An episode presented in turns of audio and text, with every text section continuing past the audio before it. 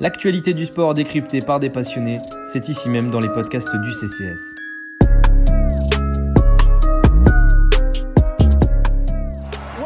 Corner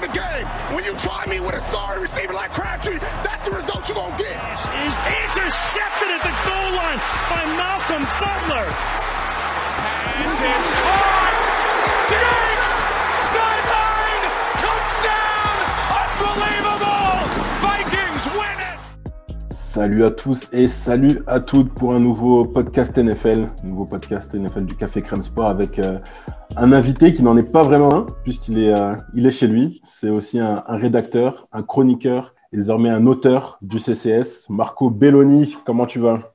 Écoute, ça va super bien. Ça me fait plaisir de, te parler en premier du livre et puis euh, pour, pour les auditeurs de Café Crème Sport.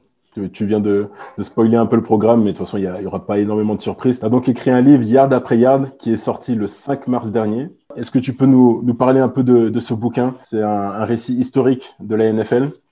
C'est ça. Alors en gros, euh, pour ceux qui savent pas, c'est assez compliqué d'être passé à côté tant la NFL nous a, rabâché ça euh, l'année dernière. La NFL a eu 100 ans en 2020. Elle a été créée en 1920, donc ça fait déjà un siècle euh, que la ligue au ballon val existe. Et donc, euh, je me suis dit que c'était l'occasion de présenter bah, toute son évolution depuis sa création euh, donc dans les années 20 jusqu'à aujourd'hui. Donc son évolution, comment, euh, comment elle a pu se construire, quelles ont été les relations entre les différents propriétaires, quelles ont été les évolutions sur le terrain. Et donc, c'était ça, ça un petit peu l'idée. Comme il n'y a pas encore de livre en français qui racontait toute cette grande histoire, je me suis dit que c'était l'occasion de le faire. Et le concept de ce bouquin, c'est un chapitre par année. Comment t'es venue cette idée? Est-ce que tu peux la, développer un peu plus? Alors, en gros, pour, euh, pour, être, euh, pour être précis, c'est ça. Le livre est divisé en 100 chapitres, chacun euh, lié à une année de la Ligue, donc 1920, 1921, jusqu'à 2019. Euh, donc, 100 chapitres qui sont tous liés à une année, qui sont tous liés également à une personnalité. Parce que c'était très important pour moi de raconter la NFL à travers les grands acteurs qui ont fait son, son évolution. C'est-à-dire que moi, euh, auparavant, j'ai lu pas mal de livres évidemment sur l'histoire de la Ligue parce que ça me passionne forcément, donc des livres évidemment euh. Et euh, ce, qui me, ce qui me frustrait à chaque fois, c'était qu'on en apprenait beaucoup sur le développement des relations entre propriétaires, les relations avec la télévision, mais que finalement, on connaissait pas tant que ça les acteurs du terrain, on connaissait pas tant que ça euh, les, les stars sur le terrain ou même les coachs, les grands coachs. Ils étaient très souvent évoqués, mais jamais en, précision. Pour moi, c'était important de revenir sur chacun des, au moins sur 100 grandes personnalités qui ont fait, euh, fait l'histoire de cette ligue. Alors c'est simple, l'idée à l'origine de ce livre vient de... euh, J'étais chez moi, je regardais une, vidéo de, Trash Talk, Big Up d'ailleurs, qui faisait des top 10, tout ça. Il y avait un top 10 sur le All-Star Game. Et donc j'ai appris qu'en 1997, pour les 50 ans de l'NBA, l'NBA avait fait venir les 50 plus grands joueurs de son histoire euh, pour faire une photo, enfin une sorte d'hommage aux 50 plus grands joueurs à l'occasion de ces 50 ans. Puis rapidement, je me suis dit, bon, la NFL a 100 ans et la plupart des grandes légendes des années 20, des années 30, aujourd'hui sont complètement décédées en fait. Donc, euh, une Pas, telle photo, pas à assez, moitié euh, hein, complètement décédé. donc, euh, donc une telle photo, ça serait assez compliqué. Donc plutôt que de faire une photo, pourquoi pas faire, je sais pas, un, un classement écrit des, des, des 100 plus grands joueurs de la ligue. Rapidement, je me suis dit, c'est fait compliqué euh, de mettre en concurrence dans un, je sais pas, un fullback des années 20 et un DB des années 2020. Euh, donc forcément, ça allait être assez compliqué de faire un classement. Et puis de toute façon, ça allait être aussi difficile de parler de l'histoire de la ligue sans évoquer les coachs, sans évoquer les propriétaires qui eux aussi ont été quand même des très grands acteurs de l'évolution. Et donc rapidement, cette, idée de, classement de 100 plus grands joueurs, elle s'est- elle s'est transformée en une liste de 100 grandes personnalités qui ont marqué euh, le cours de la NFL. Et pour être équitable avec toutes les décennies, parce que forcément, on connaît un petit peu moins les grands acteurs des années 20, 30, 40. Et donc, impo- important pour moi aussi d'avoir une sorte d'équilibre entre euh, voilà, des personnalités de l'ancien temps et des personnalités plus modernes. Et donc, rapidement, m'est venue l'idée de, cette, euh, de cette chronologie et d'associer un joueur ou une personnalité de manière générale par année pour, euh, voilà, pour raconter l'histoire de, de la NFL à travers eux. Comment tu as choisi justement ces personnalités Comment tu les as associées à chaque décennie? À chaque année d'ailleurs, pas chaque décennie. Et bien alors, en fait, euh, c'est quelque chose qui s'est fait au départ assez naturellement parce que forcément, quand on doit associer un joueur à une année précise bah, on a tendance à prendre l'année la plus marquante de la carrière d'un joueur ou d'un coach, euh, peu importe. Donc il y a des choix qui se sont faits assez rapidement. Par exemple, Barry Sanders en 1997, c'était très difficile de parler de l'histoire de la ligue ou de parler de grandes personnalités sans parler de Barry Sanders. Et en 1997, Barry Sanders, c'est sa seule saison MVP. Pareil, euh, par exemple, je ne sais pas, Art Model, l'ancien propriétaire des Cleveland Browns, qui a déplacé sa franchise à Baltimore en 1996 pour qu'elle devienne les Ravens, c'est logique pour moi d'associer 1996 à Art Model. Et à partir de ce moment-là, quand on a associé des dates euh, ultra importantes dans la carrière de joueur ou de, de personnalité à ces personnalités, c'est un petit peu un travail, c'est du puzzle.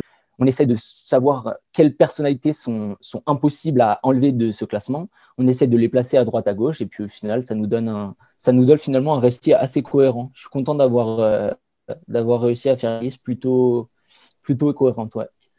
Et ce puzzle, justement, combien de temps t'as mis à le constituer? Est-ce que tu l'as constitué avant de commencer à écrire ou tu y allais petit à petit au fur et à mesure, tu as un peu tout mélangé? Et ben alors, ce puzzle, la première, euh, la première version de ce puzzle s'est fait assez rapidement finalement, parce que euh, je m'étais dit qu'il fallait que je l'aie avant de commencer la rédaction. À partir de là, j'ai commencé à faire des premières ébauches, donc à chacune des personnalités, à faire des recherches sur lui et à mettre sur papier euh, quel, quel grand thème je pouvais aborder dans les chapitres qui allaient être liés à ces personnalités. Je me suis rendu compte que certaines personnalités finalement étaient pas si importantes que ça. Il y a une deuxième étape qui a été de de préciser en fait ce, puzzle et donc d'enlever quelques pièces, d'en rajouter d'autres, certaines fois de changer la date euh, pour que ce soit plus cohérent dans le récit global. Mais euh, la première version, en tout cas, s'est fait assez rapidement. Donc là, on s'en rend bien compte en, t'écoutant que c'était un long processus. Le livre lui-même est long. Combien de temps t'as mis pour écrire tout ça? Alors, j'ai commencé à travailler dessus en février 2018. Donc, ça fait presque trois ans, euh, trois ans exactement. Euh, maintenant, il faut savoir qu'en parallèle, j'avais des études, en parallèle, j'avais euh, voilà, j'ai eu euh, des petits problèmes à droite à gauche, donc j'ai pas pris trois ans en entier pour, pour rédiger ce bouquin. L'année dernière, j'ai pris neuf mois vraiment pour, pour mes études où j'ai pas vraiment touché. Donc le processus complet a duré trois ans. Après la rédaction, je pense que c'est ouais, c'est pas loin de deux ans, quelque chose comme ça. Tu dis que ça a été venu en février 2018. Est-ce que tu t'es dit tout de suite, je vais en faire un bouquin? Comment ça s'est passé? Alors, en gros, euh, quand j'ai cette idée en 2018, j'ai aucune expérience dans l'écriture. Euh, je suis encore assez jeune, je veux dire en 2018, j'ai 19 ans à cette époque-là. Et donc, je me dis, ça serait cool de faire un projet qui soit gros comme ça. À l'occasion des 100 ans de la NFL, je savais qu'ils arrivaient deux ans et demi après. Donc, je me suis dit, je me lance dans un projet qui va sûrement durer minimum deux ans et demi. Pourquoi pas, sans vraiment savoir si j'allais le terminer, sans vraiment savoir. C'est vraiment parce que c'est quelque chose qui me passionnait et qui me plaisait. Et donc, euh, j'ai assez rapidement su que ça pouvait, enfin, que ça allait être un, bouquin. Maintenant, j'ai jusqu'à assez récemment, finalement, je savais pas du tout s'il allait être ou si j'allais le sortir simplement en PDF sur Internet ou, euh, ou ce genre de truc. Donc, euh, l'inspiration bouquin m'est venue assez vite, sans grande ambition à la base. Et puis, la concrétisation, elle, s'est fait bien plus récemment. Et qu'est-ce qui t'a mis justement sur cette voie du bouquin, de la publication? Alors, sur la voie du bouquin, euh, comme, je t'ai dit assez rapidement, je savais que ça pouvait se décliner comme ça avec euh, les chapitres et puis de toute façon une rédaction en, fil rouge. Parce que c'est quand même, c'est pas ce qu'il faut savoir, c'est que c'est pas une compilation de chapitres euh, très indépendants les uns des autres. En fait, on a toujours un fil rouge, on a un vrai récit de la première à la dernière page qui raconte l'histoire de la ligue. Et ensuite, sur la question, en fait, tout simplement, c'était plus une question de d'ambition. Je sais que c'est compliqué de, publier sur le football américain en France. Il n'y a pas beaucoup de maisons d'édition qui le font. En fait, en réalité, il n'y a que CMS Édition pour l'instant qui en ont publié. Je n'imaginais pas en fait que ça allait être possible parce que c'était moi ma première expérience comme, euh, comme gros projet d'écriture. Et puis voilà, il fallait la confiance d'une maison d'édition, ce que je n'avais pas euh, avant il y a quelques mois. Tu es fan de sport, comme la plupart de nos lecteurs, de nos auditeurs.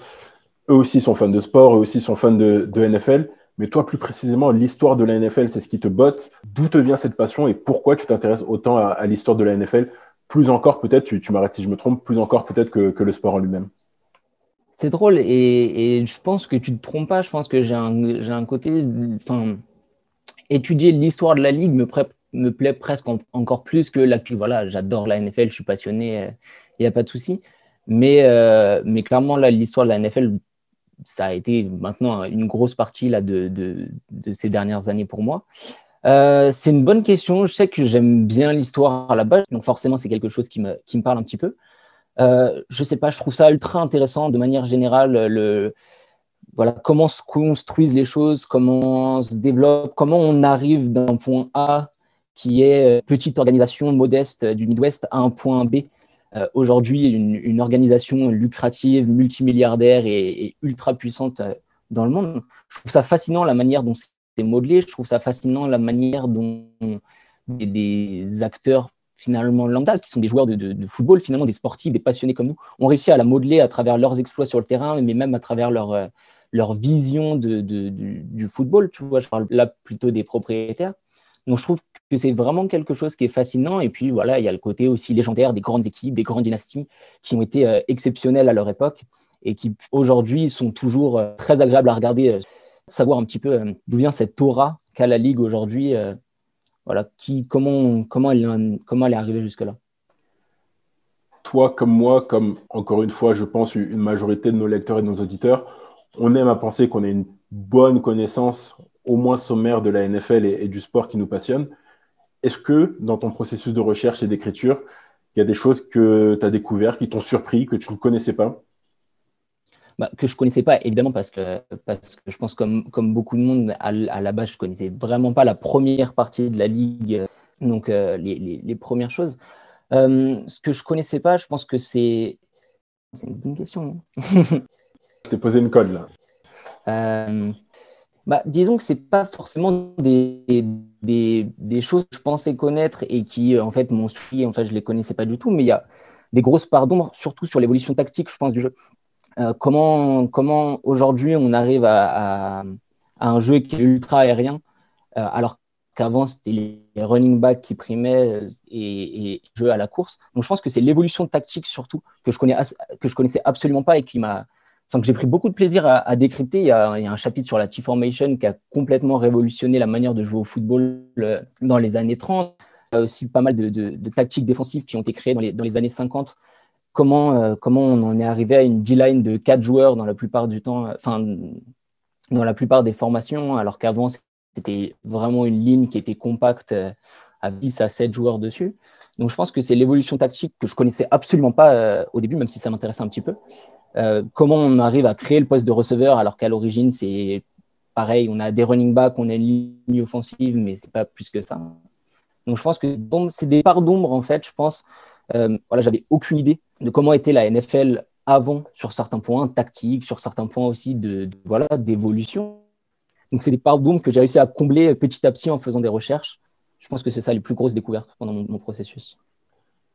Et dans le même sens, est-ce qu'il y a une idée reçue, une idée que beaucoup de personnes prennent pour acquise? Peut-être toi, toi-même, tu pensais pour acquis.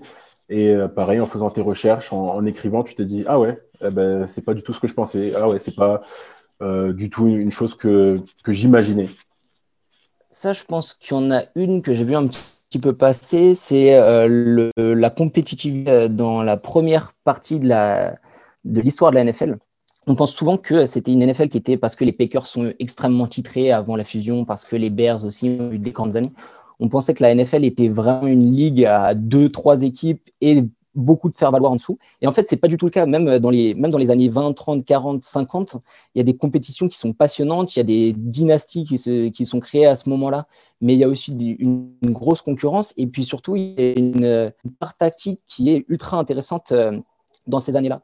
C'est-à-dire qu'on euh, aurait pu penser que le football était primaire jusque dans les années 50, mais en fait, on se rend compte qu'il y, a des, il y a des évolutions tactiques, il y a des manières de coacher aussi qui ont changé, euh, qui ont changé tout, tout avec des, grandes personnalités comme George Alas ou comme Paul Brown euh, à leur époque. Et donc, finalement, même le football d'avant la fusion est ultra intéressant à suivre, que ce soit d'un point de vue compétitif ou même d'un point de vue tactique. Et maintenant, je vais te poser la, question la plus con, je pense, depuis qu'on a commencé cet entretien. Quelle est ton année préférée? Quelle est celle qui, euh, mais que tu aimes le plus pour euh, X ou, Y raison? Oh, Il y en a pas mal pour, euh, pour différentes raisons chacune, je pense. là, comme ça, je vais te dire 1960. 1960, pourquoi? Parce que déjà, il y a un gros changement dans la NFL qui est un, changement de commissaire. Euh, entre 1945 et 1959, c'est Bert Bell, l'ancien propriétaire et fondateur des Eagles, qui est à la tête de la ligue. Pete Rozelle qui le remplace à la tête, à la tête de la NFL. Et Pete Rozelle, c'est la grande classe. Pete Rozelle, c'est les contrats télévisés. Pete Rozelle, c'est le football en couleur, c'est le football en prime time. C'est vraiment celui qui a rendu le football, qui a fait du football le, sport préféré des, Américains. Et donc, il y, a un grand changement, il y a un grand changement par rapport à ça. 1960 aussi, et surtout parce que 1960, c'est la première saison de la AFL.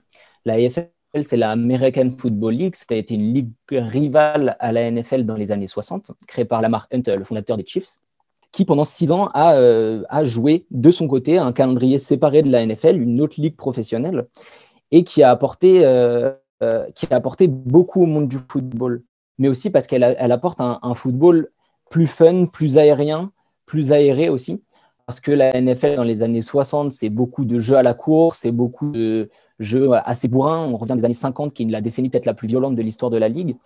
Et, euh, en AFL, pourtant, on lance beaucoup de ballons.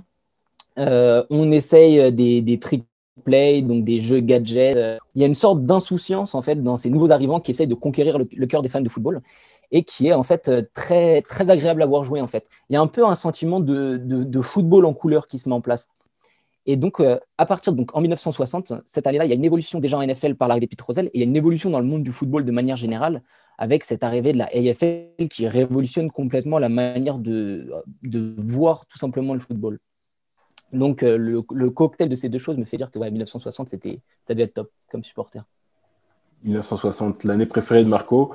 Si vous voulez en savoir plus, il faudra évidemment acheter le bouquin parce qu'on est là pour ça aussi, faire un peu de promotion. On a parlé du livre, Maintenant, on va parler de, toi rapidement. Quelle est la suite pour toi? Est-ce que euh, tu as pris goût à écrire ce bouquin? Est-ce que tu as l'idée d'en écrire un autre? Pourquoi pas? Euh, Alors, comme j'ai dit, le projet m'a pris beaucoup de temps. Ça m'a pris trois ans. Ça a été un peu le fil rouge de ma vie sur ces trois dernières années, même si voilà, je n'étais pas tout le temps concentré à 100% là-dessus, évidemment. Ça a été un petit peu un, fil rouge. Euh, et donc, c'est quelque chose de très long d'écrire un bouquin, surtout sur un sujet comme ça. Et, donc, je ne sais pas à quel point j'ai envie de m'y remettre tout de suite, parce que forcément, euh, il y a pas mal de fois où j'étais assez frustré de ne pas pouvoir m'engager euh, ou m'impliquer à 100% sur d'autres projets plus courts, ou que ce soit des rédactions d'articles, des vidéos, peu importe. maintenant, c'est clair que j'ai adoré, j'ai adoré ce projet et que si si c'est pas écrire un livre, je, sais que je vais repartir sur un gros projet comme ça. Alors sur l'histoire de la NFL, je, ne sais pas, mais mais c'est clair que ouais, j'ai très d'accord non seulement de continuer à parler de l'histoire de la NFL parce que c'est un sujet qui me passionne, donc peut-être à travers d'autres formats. Mais c'est clair qu'à un moment, je vais, je vais me remettre sur un, gros projet comme ça, d'avoir toujours quelque chose euh, auquel penser et d'avoir une sorte de fil rouge de taf euh, sur, sur le long terme. Marco Belloni, c'est tes débuts, j'allais dire le grand public, en tout cas le, public de foot américain. Peut-être le grand public, on ne sait pas parce que ça, ça marche pas mal déjà ce, ce, petit livre, ce gros livre, il cartonne pas mal. Est-ce que tu peux rappeler rapidement où l'acheter, où se le procurer? Euh, aujourd'hui, à l'heure où on parle, il est disponible pour l'instant en exclusivité sur le site de l'éditeur CMS Édition 64. Euh, donc c'est sport au pluriel-us-éditeur au singulier.com. Et euh, dans très peu de temps, la semaine prochaine, il va être disponible sur Amazon, sur la FNAC et puis, les, librairies dans lesquelles on a pu le mettre en dépôt, qui seront sûrement à Paris, dans les grandes villes de France. Parfait. Eh bien, vous savez tout. Vous savez vous procurer donc ce livre yard après yard. Voyage à travers un siècle de NFL, retracer toute l'histoire de la Grande Ligue américaine en un bouquin. Ça n'avait jamais été fait avant, en tout cas en France. Et cette fois, c'est fait grâce euh, à Marco Belloni. Marco, merci d'avoir pris ce temps de nous expliquer euh, tout ça, la genèse de ce livre, le concept aussi de ce livre qui est, assez original. Et puis, évidemment, on va te, on va te retrouver d'ailleurs euh, dès cette semaine, puisqu'on va parler de la NFL, la vraie, et, évidemment sur le site, puisque tu n'as pas fini d'écrire pour le, le Café Comme Sport.